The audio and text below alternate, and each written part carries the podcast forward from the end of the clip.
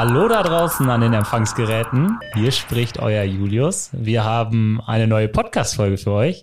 Und zwar äh, die letzte der Staffel 4. Also man könnte sagen, wir verabschieden uns zeitnah in die, in die Weihnachtspause. Außer Marcel überredet mich noch mal eine Special-Folge aufzunehmen. Da wäre ich vielleicht auch noch äh, dabei in unseren Weihnachtspullovern, so wie letztes Jahr. Aber das gucken wir alles nochmal.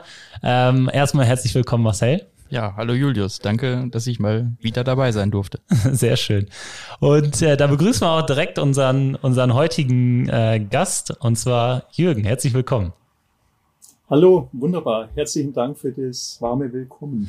Wunderbar. Wir freuen uns, dass du da bist äh, und wir mit dir die, die Staffel 4 mit sehr, sehr vielen erfolgreichen Gästen erfolgreich abschließen können. Und ich weiß nicht, ob dich jeder Hörer kennt, aber erzähl doch einfach mal, wer bist du und was machst du heute? Ähm, mein Name ist Jürgen Schulze, wie gesagt. Äh, ich bin bei PricewaterhouseCoopers Deutschland, im, äh, bin ich Channel Marketing und bin im Bereich Cyber und Privacy zuständig für die äh, sogenannten Dritttechnologien, also Joint Business Relations heißt das bei uns auf Neudeutsch. Und äh, ja, ich bin seit mittlerweile fast 40 Jahren in der IT, seit etwa 20 Jahren in der Informationssicherheit. Das so in Kürze. Sehr gut. Das klingt äh, nach einer ja viel bewegenden Zeit, die du da vielleicht auch äh, durchgemacht hast. Marcel und ich, wir können ja immer nicht so weit zurückblicken, dadurch, dass wir erst Mitte 20 sind. Äh, wir haben gerade schon mal über deine alten Computer gesprochen, äh, die bei dir hinten im, im, äh, im Dachstuhl noch irgendwo versteckt stehen. Erzähl uns doch mal was von deinem Werdegang, wie du da hingekommen bist, wo du, wie du, wo du heute bist, was du alles gemacht hast, äh, wie du zur IT gekommen bist, ganz grundsätzlich. Ja, die ganz kurze Antwort ist ziemlich schräg. Ähm, ich habe so Ende der 70er Jahre wäre ich fast Windsurf-Profi geworden. Ähm, da musste ich dummerweise zur Bundeswehr. Und da war diese Karriere, dieser Karriereweg vorbei. Und, Schade. Äh, ja, Wind gibt's ja, heute noch. ja, ich bin am Ammersee aufgewachsen, war jeden Tag auf dem Wasser, also war richtig schick. Ähm, bin dann schräg irgendwie in die Sozialarbeit, äh, in der Sozialarbeit gelandet, habe also Sozialpädagogik in München studiert und äh, wie es der Teufel will, bin ich mit IT in Kontakt gekommen und fand es auch alles sehr spannend und die Alternative zwischen arbeitslosen Sozialarbeiter und äh, irgendwas mit PC-Gedöns zu tun, die war dann relativ klar. Ich habe mich für Zweiteres entschieden, bin da quer eingestiegen, habe bis Ende der 80er Jahre etwa als Fachbuchautor und Journalist äh, gearbeitet, unter anderem fürs Macintosh-Magazin, deswegen auch mein Mac Plus hier in ah, der von 1986. So schließt sich der, Kreis. genau, da schließt sich der Kreis. In den 90ern war ich dann in der Broadline-Distribution unterwegs, erst in Grenaico, lokal und dann konzernweit damals bei Computer 2000, was dann von Tech Data gekauft worden ist. Ähm, 2001 habe ich mir dann gedacht, ich gehe in den neuen Marktwert reich und gehe in Ruhestand.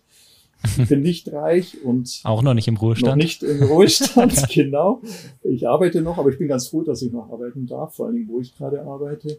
Und ähm, ja, bin dann 2001 aus dem erfolglosen neuen Marktabenteuer äh, von Symantec angerufen worden und das war so ein bisschen der Wink des Schicksals und äh, bin seit der, seitdem mit ein paar unterschiedlichen Boxenstopps äh, in der Informationssicherheit äh, geblieben. Damals bei Semantic waren so die Heydays der damals noch IT-Sicherheit, äh, alles gelb, äh, Norton Antivirus etc. Das war so die mhm. Welt, in der ich dann security-technisch sozialisiert worden bin. Und äh, ja, bin dann ähm, vor äh, Anfang 2019 bin ich zur PwC gestoßen, nach nachdem ich zwei Jahre zuvor Auszeit gemacht habe oder ein Jahr Auszeit gemacht habe, um, um für ein Buch zu recherchieren. Und da versuche ich, das versuche ich die letzten drei Jahre fertig zu schreiben, äh, was ein bisschen schwierig ist bei dem äh, derzeitigen ähm, Bedarf im Markt an ja, Cybersicherheit. Also das ja, kann ich alles haben. Das Geschehen hält dich äh, auf Trab wie alle anderen in, in der Branche auch. Äh, vielleicht noch mal ein, zwei Sätze zu PwC, sollte wahrscheinlich jedem bekannt sein, aber da, dann versteht man vielleicht auch noch mal ein bisschen mehr dein Background, äh, dass es wirklich ja um Informationssicherheit, um das Consulting dahinter, sage ich jetzt mal, mhm. geht. Erklär doch noch mal kurz ein bisschen was zu PwC, vielleicht zwei, drei Worte oder so. Ähm, PwC ist, also PwC Deutschland, PricewaterhouseCoopers Deutschland ist üblicherweise bekannt als Wirtschaftsprüfer. Äh, wir haben ähm, aber eine ausgezeichnete Cyber and Privacy Practice, wo wir uns, uns um Informations-, Datensicherheit etc. kümmern, also um all die Aspekte, die, ähm, die für einen reibungslosen Betriebsablauf ähm, mhm. notwendig sind.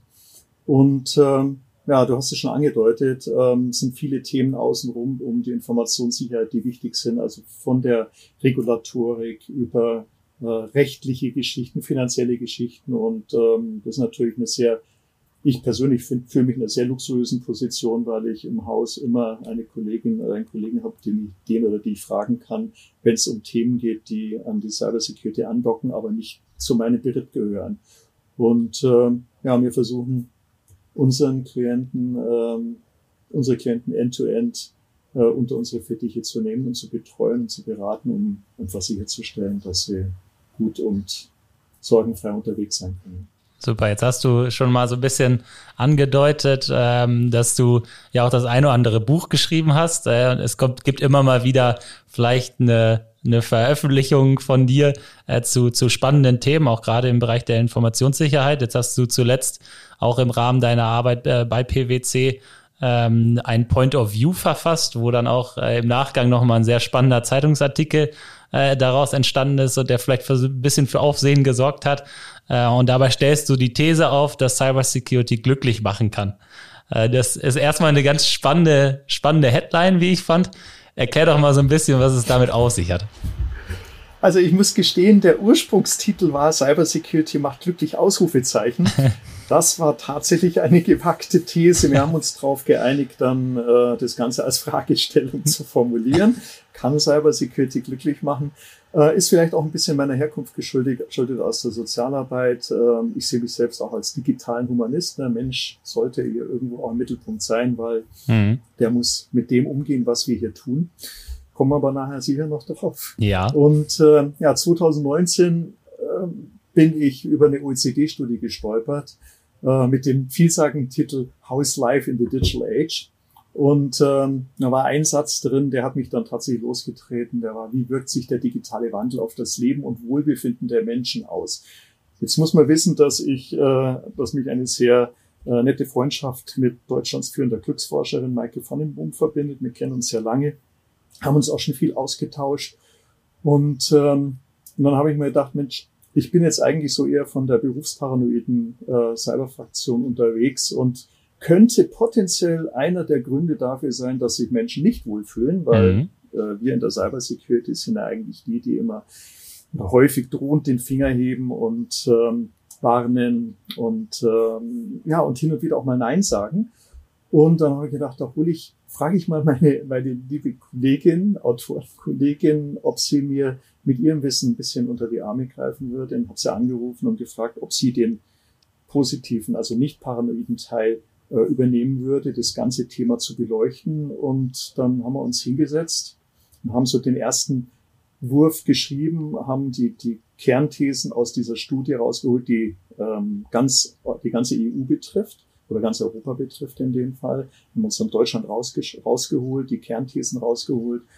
Und ähm, ja, und dann haben wir so den ersten Wurf gemacht. Ich habe dann noch Thomas Jersig angerufen, den äh, Chief Security äh, ähm, Officer von der deutschen, von der Telekom, äh, der auch als positiver, befähigender äh, Manager unterwegs ist, also auch ein digitaler Humanist und habe mir von ihm auch noch ein bisschen Bestätigung und Rat geholt. Es hat nur zwei Jahre gedauert. Und äh, dann hatten wir das Paper soweit fertig und auch sehr, sehr ähm, solide belegt, weil es ja ein Thema ist, das durchaus auch für Widerspruch sorgen kann. Also ich habe dann hin und wieder schon so äh, Sprüche gehört wie, ey, was hast du heute geraucht? Ähm, Vanille und Räucherstäbchen, also diese klassischen Sozialarbeitersprüche mhm. habe ich dann tatsächlich schon gehört, also von denen, die mich kennen, scherzhalber. Mhm. Und ähm, ja, und wir haben uns dann wirklich die Mühe gemacht, ähm, das Thema auch wissenschaftlich äh, sauber fundiert und belegt ähm, auf Papier zu bringen, zu Papier zu bringen. Ja, und du hast gesagt, das hat ein bisschen für Aufmerksamkeit gesorgt. Definitiv hat es. Ähm, es sind viele Kolleginnen und Kollegen dann auf mich zugekommen, auch in der Vorbereitung schon, und haben dann gesagt, äh, jo, klingt gut, will ich haben, will ich hin, ich will mich auch wohlfühlen, ich möchte glücklich in der Arbeit sein.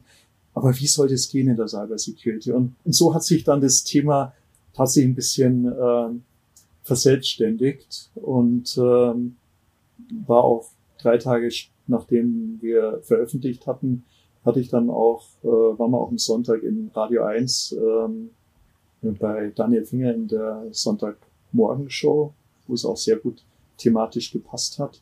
Also das Thema hat tatsächlich äh, für Resonanz gesorgt. Da habt ihr dann wahrscheinlich auch so ein bisschen äh, mal über die ersten, sag ich jetzt mal, Key-Erkenntnisse daraus äh, gesprochen von eurer Studie.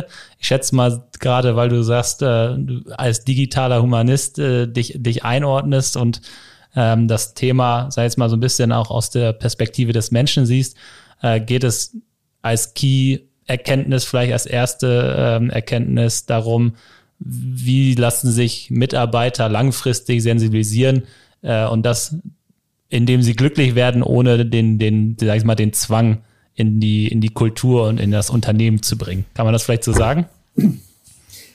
Ja, ähm, kann man so sagen. Ähm, vielleicht ist vielleicht wichtig auch zu verstehen, dass Deutschland nicht, nicht zwingend zu den Ländern gehört, die weltweit so in dem ähm, Glücksindex, es gibt tatsächlich einen Glücksindex.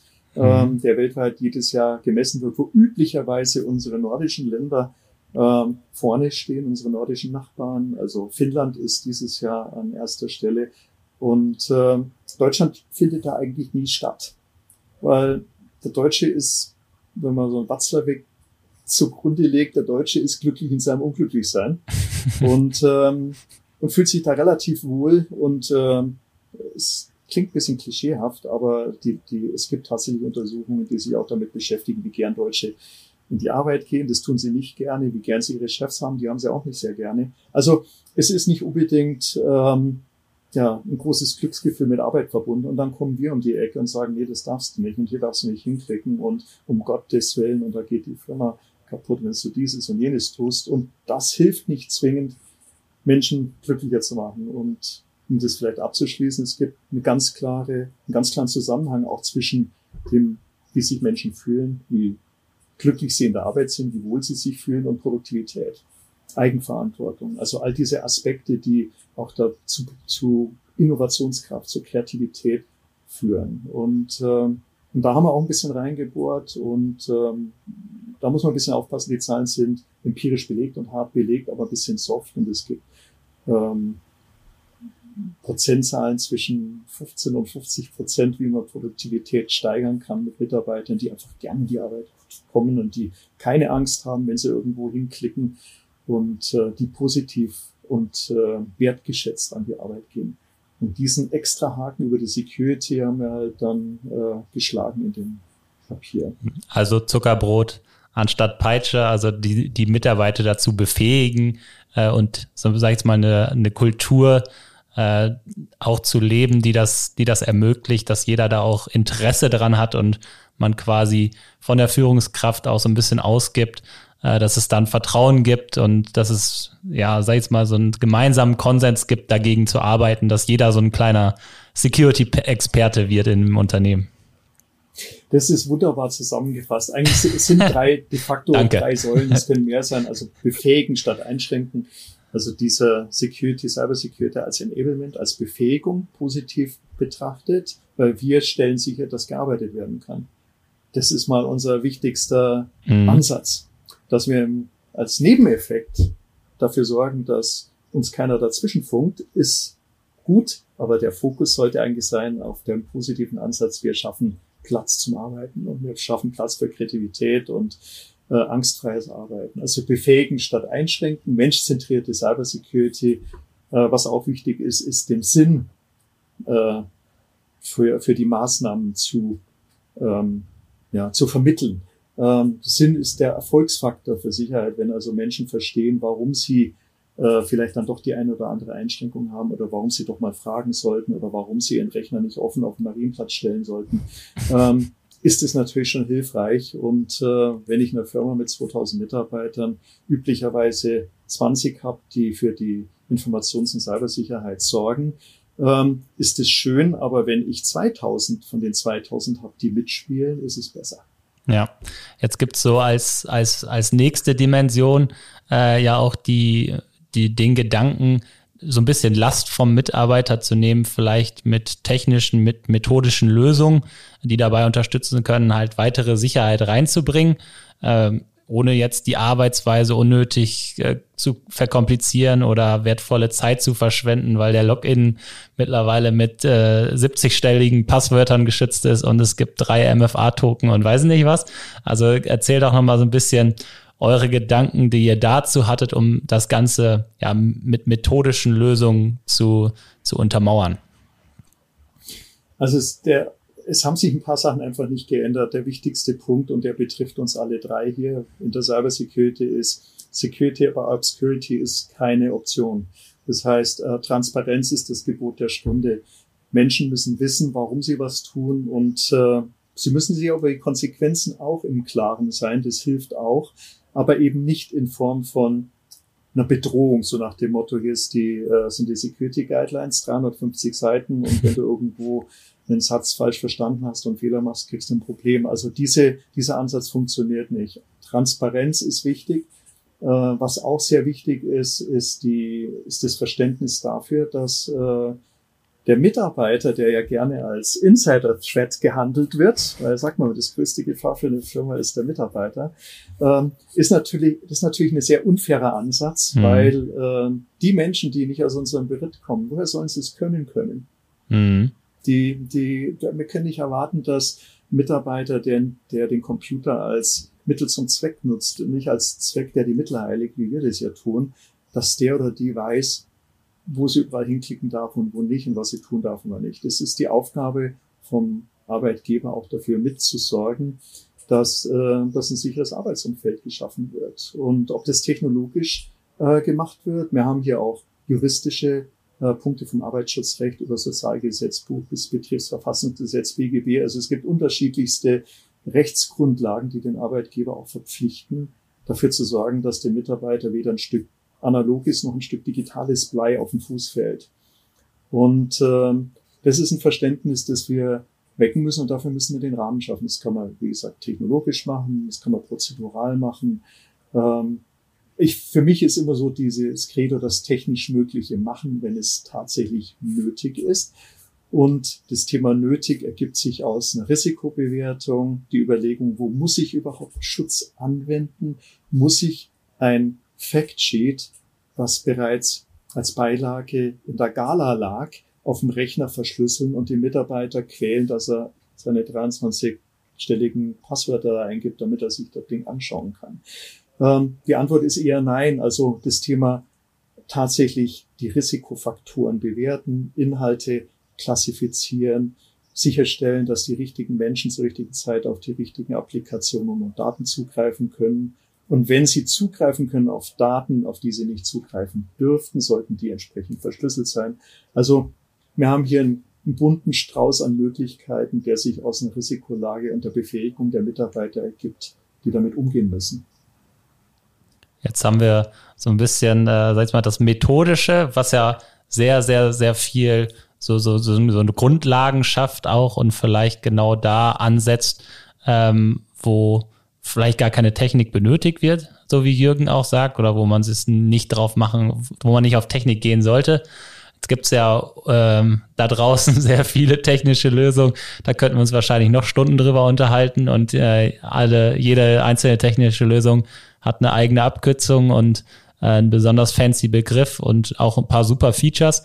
Äh, erklär doch mal, Marcel, so im Grundlegenden, ähm, ja, wie so eine technische Perspektive aussehen kann, wie man einen Mitarbeiter vielleicht so ein bisschen die, die Last abnehmen kann und vielleicht auch so ein bisschen die Sorge, die jede, die Mitarbeiter einfach hat, äh, wenn eine Mail reinflattert und man ist nicht, nicht sicher und lieber nicht draufklicken, lieber nicht draufklicken, dass man so ein bisschen die Last äh, dieses, dieses Cyberangriffs von, von jedem Mitarbeiter so ein bisschen wegnimmt.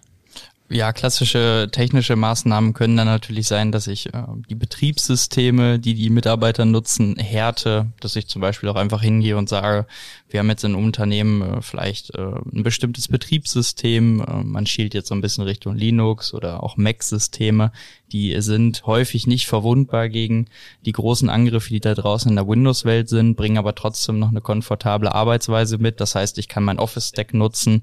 Klar gibt es den einen oder anderen Mitarbeiter, der hat Sondersoftware, der muss in einem Microsoft-Umfeld arbeiten. Aber auch da gibt es so kleine technische Helferlein, die sollten sich am besten irgendwo im Hintergrund befinden. Das können Tools sein, die die ständige Passworteingabe überflüssig machen. Das fängt ja schon bei Windows Hello an, wenn ich mich anmelde und ich mache das mit Biometrie. Winkt der ähm, oder?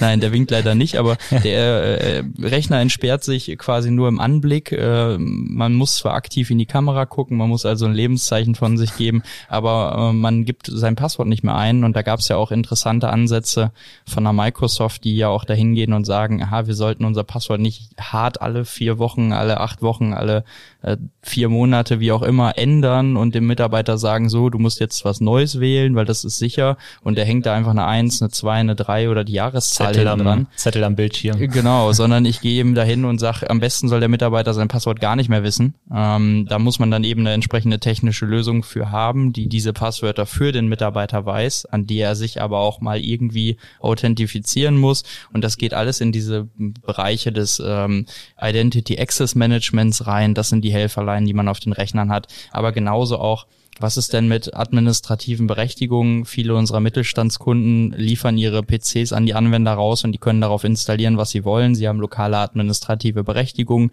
Einige brauchen das, weil sie irgendwie Softwarepflege machen müssen, weil sie Key-User sind für spezielle Software. Das wollen die sich häufig auch gar nicht mehr nehmen. Da gibt's aber auch spezielle Lösungen, die dann dort dann Access Management auch durchführen, die dann just-in-time administrative Berechtigungen für bestimmte Dinge äh, bieten und dann sie aber auch wieder deklassifizieren, damit es dann eben nicht dazu kommt, dass der Benutzer das unter Umständen langfristig nutzen kann und dadurch dann zum Beispiel ungewollt Schaden anrichtet.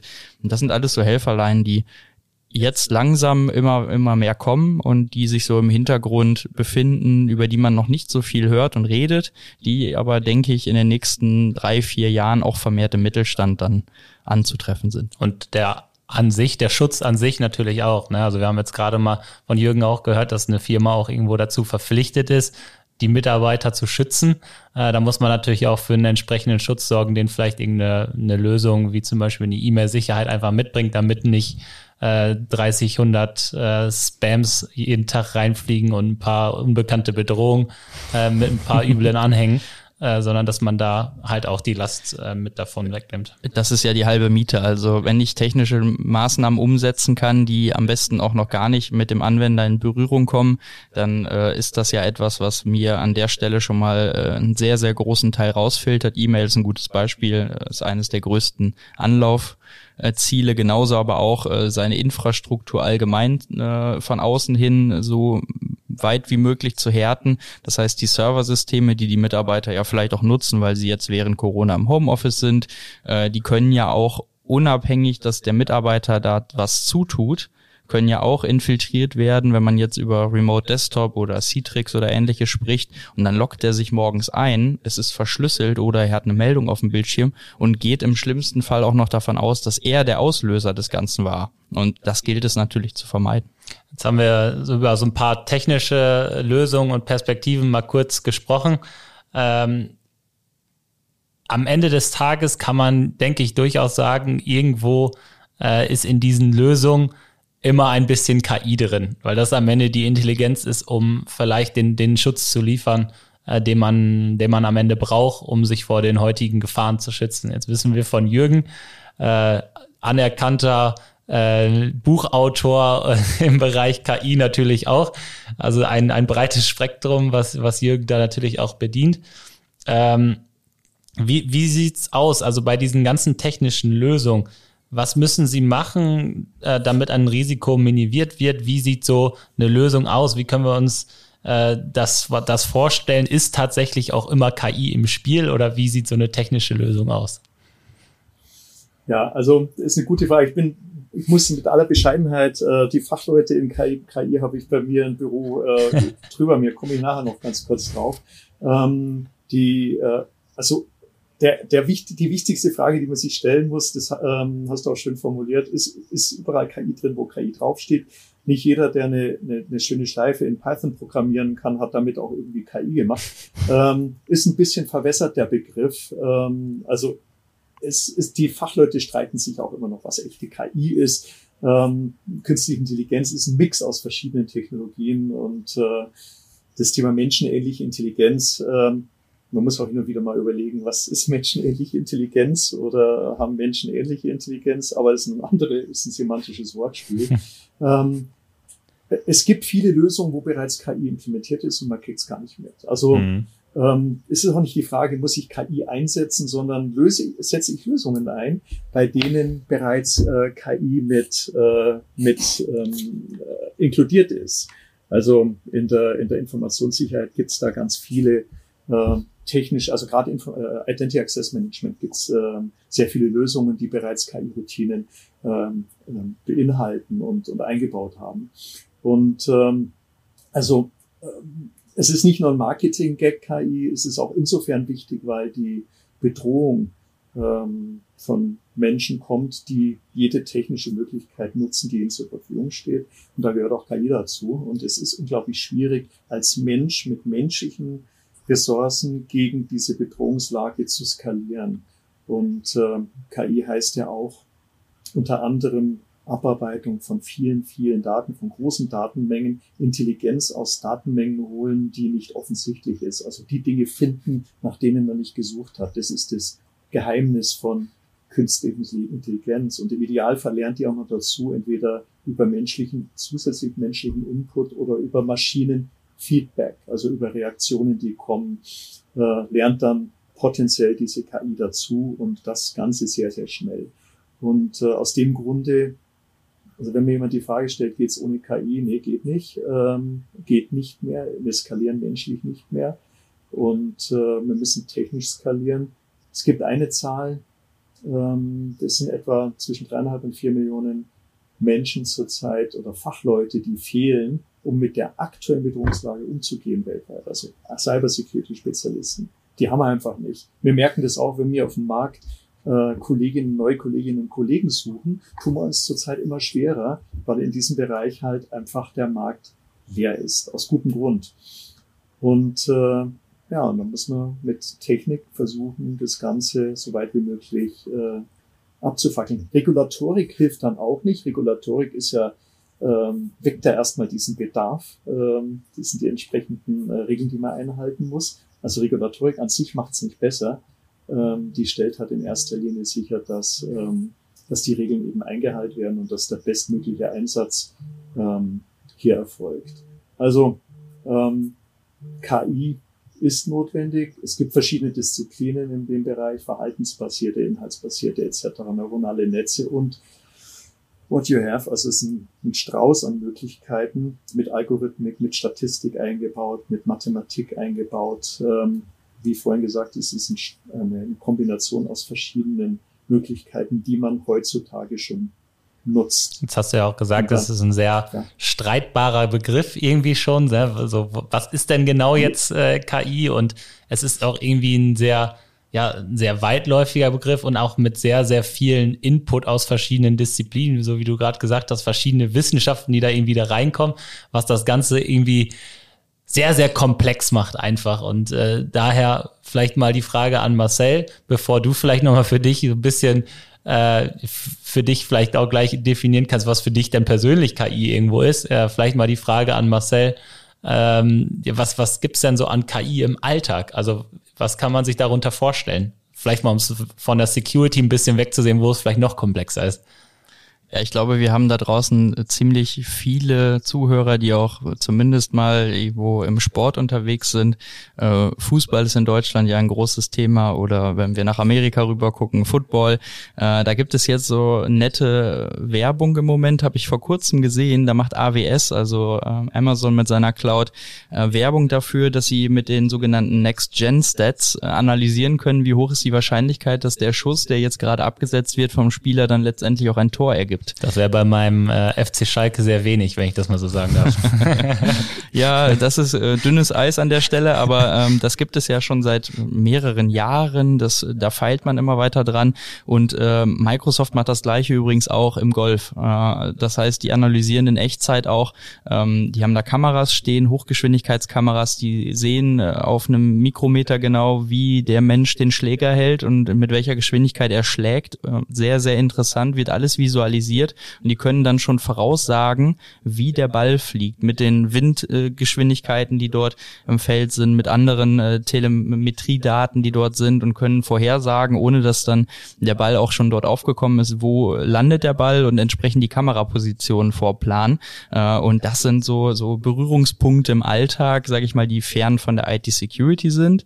Und im Security-Bereich äh, ist auch schon seit Jahren etabliert, klassischerweise äh, der Endpoint Schutz, der Serverschutz, E-Mail-Security ein Riesenthema. Die arbeiten ja alle mittlerweile mit KI, ähm, um dort eben so. Wenn man es lizenziert hat.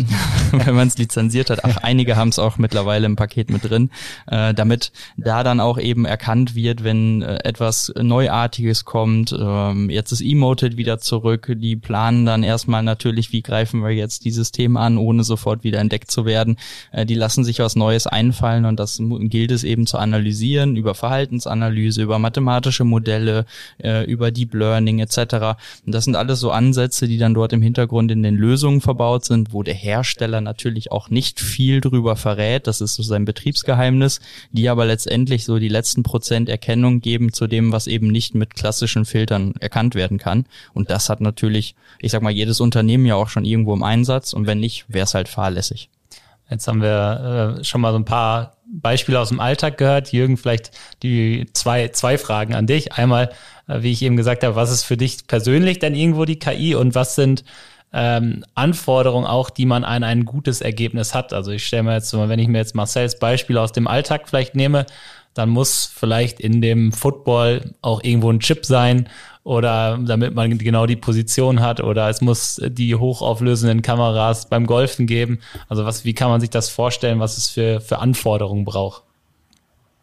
Also wir haben, wir haben es ist eine, ist eine sehr schwierige Frage, weil es ist ein komplexer Bereich, weil der spielt auch mit in die Psychologie rein, äh, in, in die Firma im Bereich Akzept, in, in Firmen oder auch ins Privatleben im Bereich Akzeptanz. Äh, KI ist nicht unbedingt äh, per se ein positiv äh, konnotierter Begriff und mhm. deswegen ist der verantwortungsvolle Umgang damit und eben Transparenz äh, extrem wichtig. Und äh, wir sprechen da bei uns äh, in der Firma immer von diesem Dreiklang Sicherheit, Verlässlichkeit, Transparenz. Und ähm, das heißt, die große Frage, wie kommt man da hin bei Sicherheit, Verlässlichkeit? Also Sicherheit ist klar, immer ein Finger auf den Puls. Ähm, diese ganzen Methodik in der Programmierung, also wenn man Agile programmiert zum Beispiel, dass man auch sicherstellt, dass der, dass mit den äh, verwendeten Daten dann verantwortungsvoll umgegangen wird, etc. Verlässlichkeit, dass dann hinten auch wirklich das rauskommt, was man sich vorstellt. Es gibt da durchaus Beispiele von fehlgeleiteter KI, besonders im Hinblick auf äh, Ethnien etc. Da gibt's also ähm, entsprechende Fehlerkennungen, die teilweise sehr, sehr, also nicht nur peinlich sind, sondern streckenweise also richtig negativen äh, Impact hinterlassen haben. Und eben das Thema Transparenz, um, äh, wie wir vorhin auch schon gesagt haben, äh, um den, den Menschen auch den Sinn, den Anwendern auch den Sinn dahinter zu verdeutlichen, dass sie eben keine Angst haben müssen. Da gibt's dann entsprechende äh, Kriterien, den Basic-Kriterienkatalog für Cloud-Dienste, den IC4.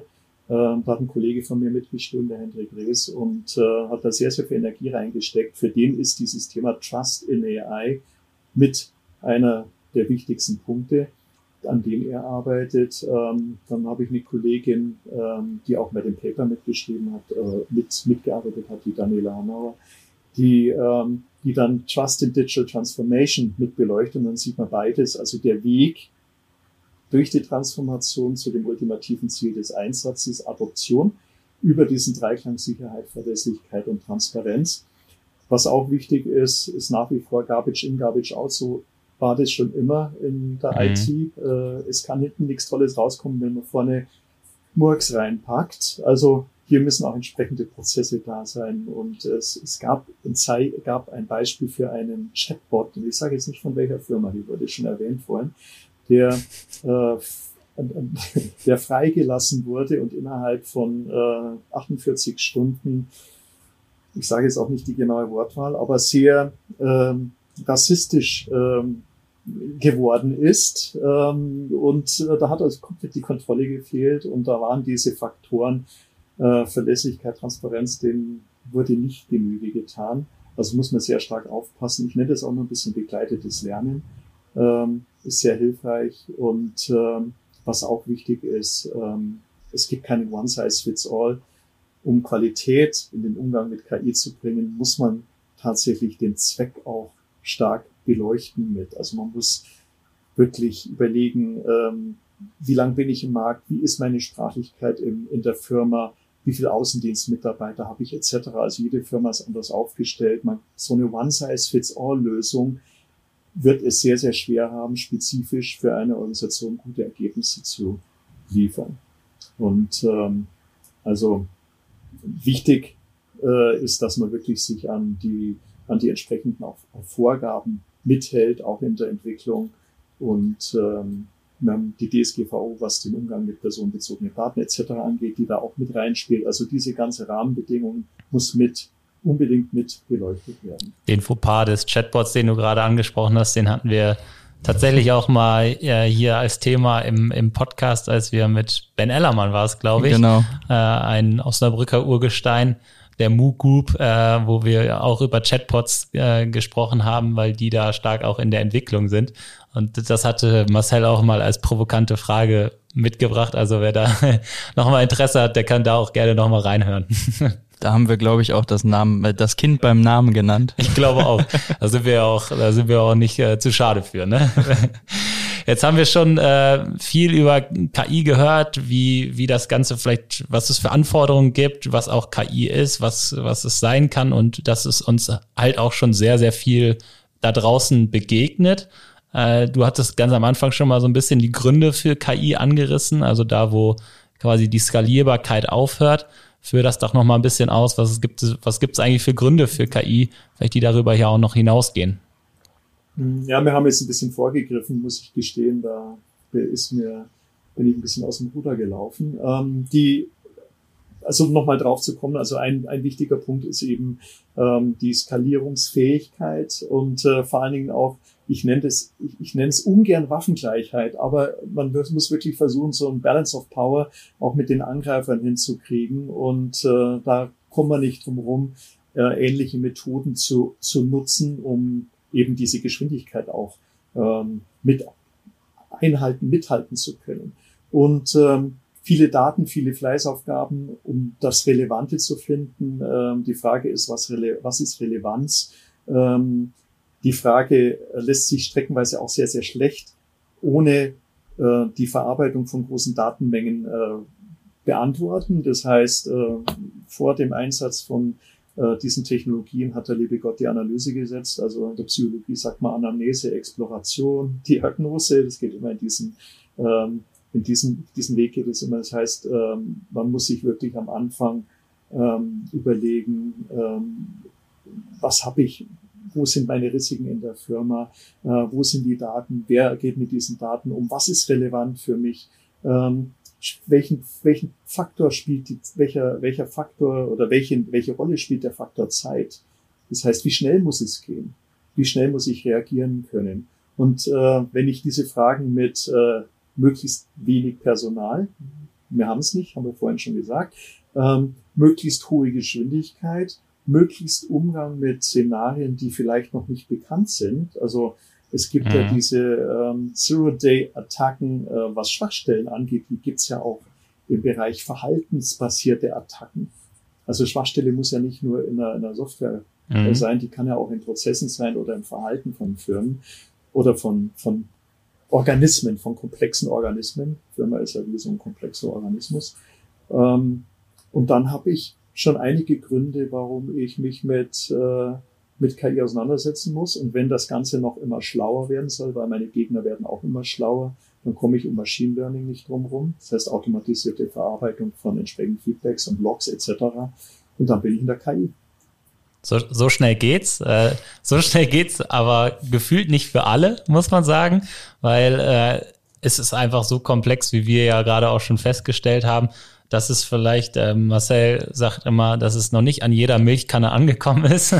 also, dass es, äh, dass es vielleicht ähm, ein, ein Thema ist, was dann bei einer AWS, bei einer Azure im Sport angekommen ist, was vielleicht bei den Security-Herstellern, die da draußen am Markt ist, angekommen ist, damit sie überhaupt eine Chance haben gegen die äh, Bedrohung da draußen. Aber dass es wirklich im, im Mittelstand, vielleicht auch bei, bei äh, öffentlichen Einrichtungen in der Verwaltung angekommen ist, äh, vielleicht auch bei Ideenschmieden und Startups vielleicht, äh, vielleicht schon eher irgendwo, aber das ist äh, noch nicht an jeder Milchkanne angekommen, so könnte man es vielleicht zusammenfassen. Äh, woran liegt es? Liegt es vielleicht daran, es war so, war so unser Gedanke so ein bisschen daran, dass es auch nicht allen am Ende ja mal so eben zugänglich gemacht wird, dass es halt äh, die, die AWS und Azures und Security-Hersteller der Welt das so ein bisschen in ihrem stillen Kämmerlein für sich selber entwickeln? Also da habe ich viel, da habe ich ganz schön drüber gebrütet. Ähm, da, da habe ich mich in der Vergangenheit auch schon mit dem Thema beschäftigt.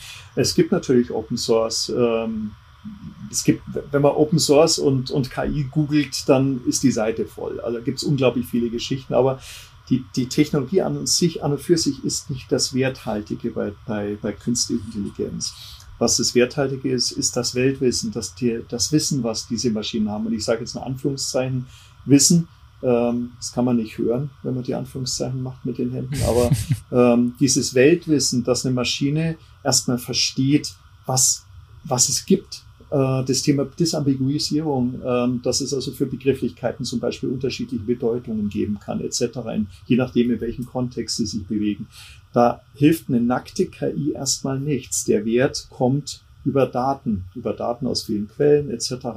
Und ähm, das ist der Mehrwert im Moment, den, ähm, den halt ähm, viele kommerzielle Lösungen, die nicht Open Source ist, also die proprietär entwickelt werden, äh, bieten. Die bieten diesen, diesen Grundstock an Daten. Mhm. Und, ähm, und was man auch sehen muss, äh, das Zeug hat Geld gekostet in der Entwicklung. Das muss man auch anerkennen, ähm, dass hier teilweise über Jahrzehnte geforscht worden ist und äh, dass man hier natürlich versucht, auch ein bisschen sein Intellectual Property zu schützen, indem man es proprietär hält und nicht in die Öffentlichkeit rausgeht. Gerade auch eben wegen dieser besonderen Werthaltigkeit von, von Daten. Und die Daten müssen natürlich auch noch geschützt werden, je nachdem, wo sie herkommen.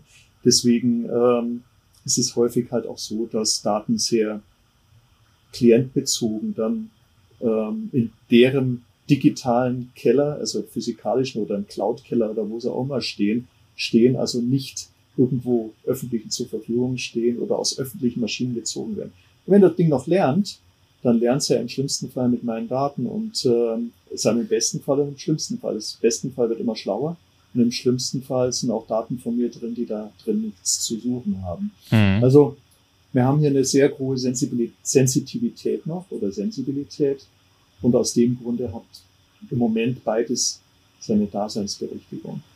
Und äh, vielleicht noch die Frage, äh, wer es einsetzt, es ist immer purpose-driven. Also man muss sich wirklich immer überlegen, was will ich für einen Zweck verfolgen. Und äh, äh, künstliche Intelligenz zurzeit hat sehr, sehr tolle Einsatzmöglichkeiten in positiv konnotierten Bereichen, wie Marketing zum Beispiel.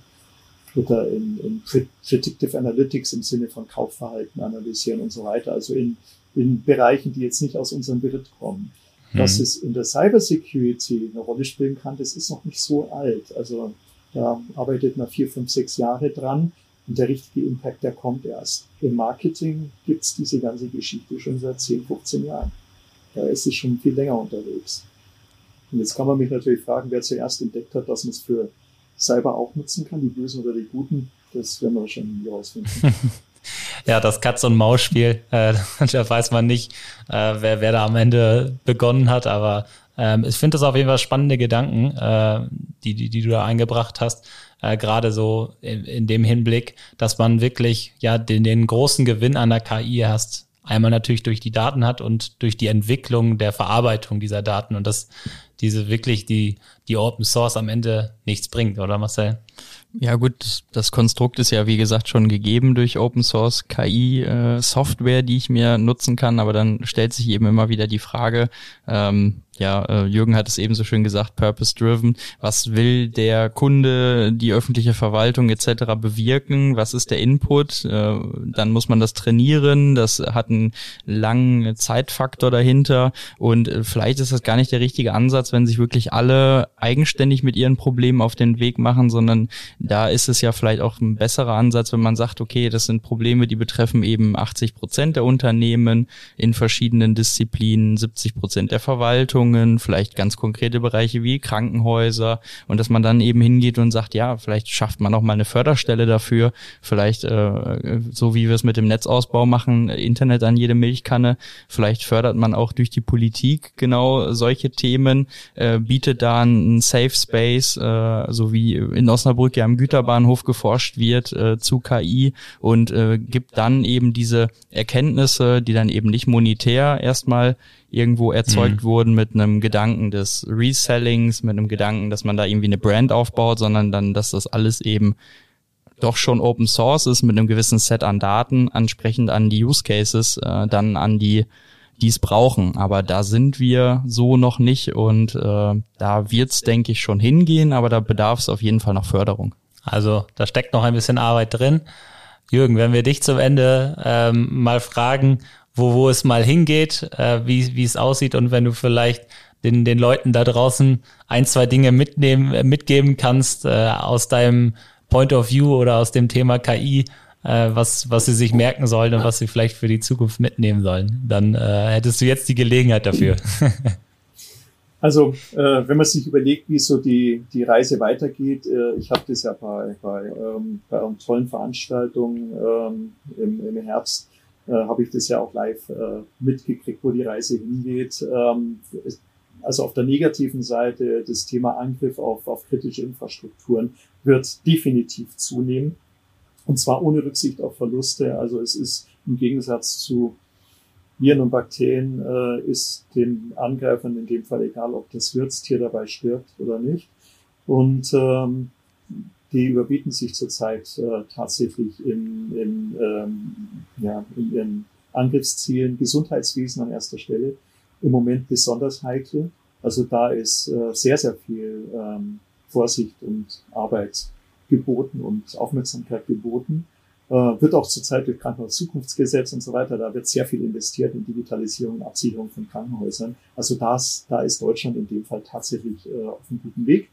Ähm, das Thema Angriff durch Nationalstaaten, das wird eine Geschichte werden, die immer krasser wird und das läuft äh, nicht nur im Sinne von Cyber, das läuft auch über Desinformation etc. Und, und häufig auch Kombinationen daraus. Das darf man also nicht allein betrachten in dem Fall. Das Thema Ransomware, dynamische äh, Dynamik, was das Businessmodell angeht, das klingt jetzt ein bisschen böse, Businessmodell in Ransomware, aber die äh, Angreifer sind sehr kreativ, wie sie mit Ransomware äh, Geld verdienen können. Früher war es, ich entschlüssel dich, äh, kurz darauf war es, ich veröffentliche dich und dann war ich verschlüssel, entschlüssel und veröffentliche dich, wenn's der, oder ich verschlüssel und veröffentliche dich. Also es war, ähm, es gibt immer neue Kombinationen, immer neue Businessmodelle, die daraus entstehen und äh, da werden wir noch Dinge sehen, an die wir im schlimmsten Träumen nicht gedacht haben. Ähm, der andere Trend haben wir schon gesagt, meiner Meinung nach äh, hochgradige Automatisierung, um eben mit dem äh, Faktor Mensch, in, äh, um den in den Griff zu kriegen, die, die, ähm, der Mangel an Experten. Und Faktor Mensch, wir werden erfolgreich sein, wenn alle mitziehen. Ähm, auch bei eurem Event hatte ich einen, äh, einen tollen äh, CISO getroffen, ähm, der, der eine Gruppe an CISOs aus einem ganz bestimmten Fachbereich zusammenzieht. Und äh, wir alle wissen, dass man im Team einfach äh, deutlich äh, resilienter ist, wie es auf Hochneudeutsch heißt, also ab, abwehrfähiger ist. Ähm, und wenn sich viele Menschen zusammentun mit dem gleichen Ziel, sich austauschen, um Gefahren abzuwehren, dann wird das definitiv ähm, ein wichtiger Erfolgsfaktor sein. Und wenn Menschen, jeder, jedes Individuum in die Lage versetzt wird, ähm, ein Verständnis dafür zu entwickeln, über die Wichtigkeit äh, und auch Eigenverantwortung zu entwickeln, äh, wird es das ist der größte Albtraum für, für Angreifer, dass auf der anderen Seite Menschen oder Firmen oder Organismen sitzen, die Ahnung haben. Und das ist das Ziel, wo wir dran arbeiten müssen. Technologie, Ahnung, Inklusion, angstfrei, angstparalysiert. Wer Angst hat, äh, klickt nirgendwo mehr hin, da kommen wir auch nicht weiter. Also wir müssen alle mit an einem Strang sind. Klingt jetzt ein bisschen wieder wie ein Sozialarbeiter, aber es ist tatsächlich meiner Meinung nach die Lösung. Ich finde, du hast es, äh, du hast es sehr gut zusammengefasst. Äh, also wir machen daraus äh, alle Hörer da draußen und äh, alle 80 Millionen deutschen Einwohner werden in Zukunft äh, ja, IT-Security und Cyber-Experten, könnte man sagen. Das ist das Ziel. ähm, und dafür, dafür äh, ge gehen wir gerne zur Arbeit. Du hast ja gesagt, äh, es gehen gar nicht so viele gerne zur Arbeit, aber wir schon. und äh, da, dafür machen wir am Ende, äh, ja, versuchen wir das mal, dass es am Ende 80 Millionen Cyber-Experten gibt. Vielen Dank für, für die ganzen Erkenntnisse und für die, für die spannenden Inhalte rund um Glück und Cybersicherheit und um KI. Und äh, an dieser Stelle besten Dank und die letzten Worte geben wir immer Marcel. Ja, danke Jürgen äh, für den äh, netten Talk. Ähm, das war auf dem Security-Kongress ja schon eine sehr äh, bunte und nette Runde, in der ihr da gesprochen habt und jetzt halt auch nochmal in diesem Format mal so ein bisschen auch über den Mensch zu sprechen. Ich glaube, dass da hat unser Podcast ja mit angefangen mit dem Menschen. Wir haben Stimmt. über Betrugsfälle gesprochen, die hier in Osnabrück in der Zeitung getitelt haben, äh, die auch immer noch häufig in der Presse stehen, das Ursprung, ja, oder diese klassischen Probleme, dass jemand anruft und sich als Enkel ausgibt, etc. Das sind ja auch schon alles so, so Themen in die Betrügereien und dann geht's eben über E-Mail. Wir haben auch über Chatbots gesprochen und das Thema KI angerissen. Wir hatten aber auch Frau Yvonne Bernard hier bei uns sitzen, die auch mit dir zusammen im Talk war und die hat ein bisschen hinter die Kulissen bei Hornet Security schauen lassen, die ja auch sehr KI-dürfen sind. Äh, und somit schließt sich so ein bisschen der Kreis hier, auch jetzt mit der letzten Folge in der Staffel. Ähm, ich hoffe, wir konnten mal so ein bisschen das Thema beleuchten. Äh, es ist also da auch für alle da draußen ähm, ja, bleibt dran, äh, informiert euch über diese Themen. Sie werden wahrscheinlich Einzug halten in mittelständischen Unternehmen in den nächsten Jahren. Äh, wer noch nicht weiß, was er nach der Schule da draußen lernen möchte, ähm, ich weiß nicht, ob es eine Ausbildung als KI-Analyst gibt, aber ähm, irgendwie so programmieren ist immer eine gute Wahl. Ansonsten bei der PCO suchen wir auch noch Fachkräfte, macht eine Ausbildung, äh, bereichert da draußen den IT-Bereich, den IT-Security-Bereich und äh, steigt mit aufs KI-Pferd. An der Stelle würde ich sagen. Finde ich, das hast du sehr schön gesagt. ja, mit der, mit der Milchkanne und dem KI-Pferd. Ja. Ähm, genau, und äh, damit würde ich sagen, äh, haben wir es geschafft, äh, die Staffel. Äh, danke fürs Zuhören da draußen. Wir freuen uns auf euch im neuen Jahr. Äh, wenn es dann wieder losgeht. Danke nochmal Jürgen und ihr dürft jetzt die Empfangsgeräte abschalten. Macht's gut. Ich danke auch. Tschüss. Vielen Dank euch.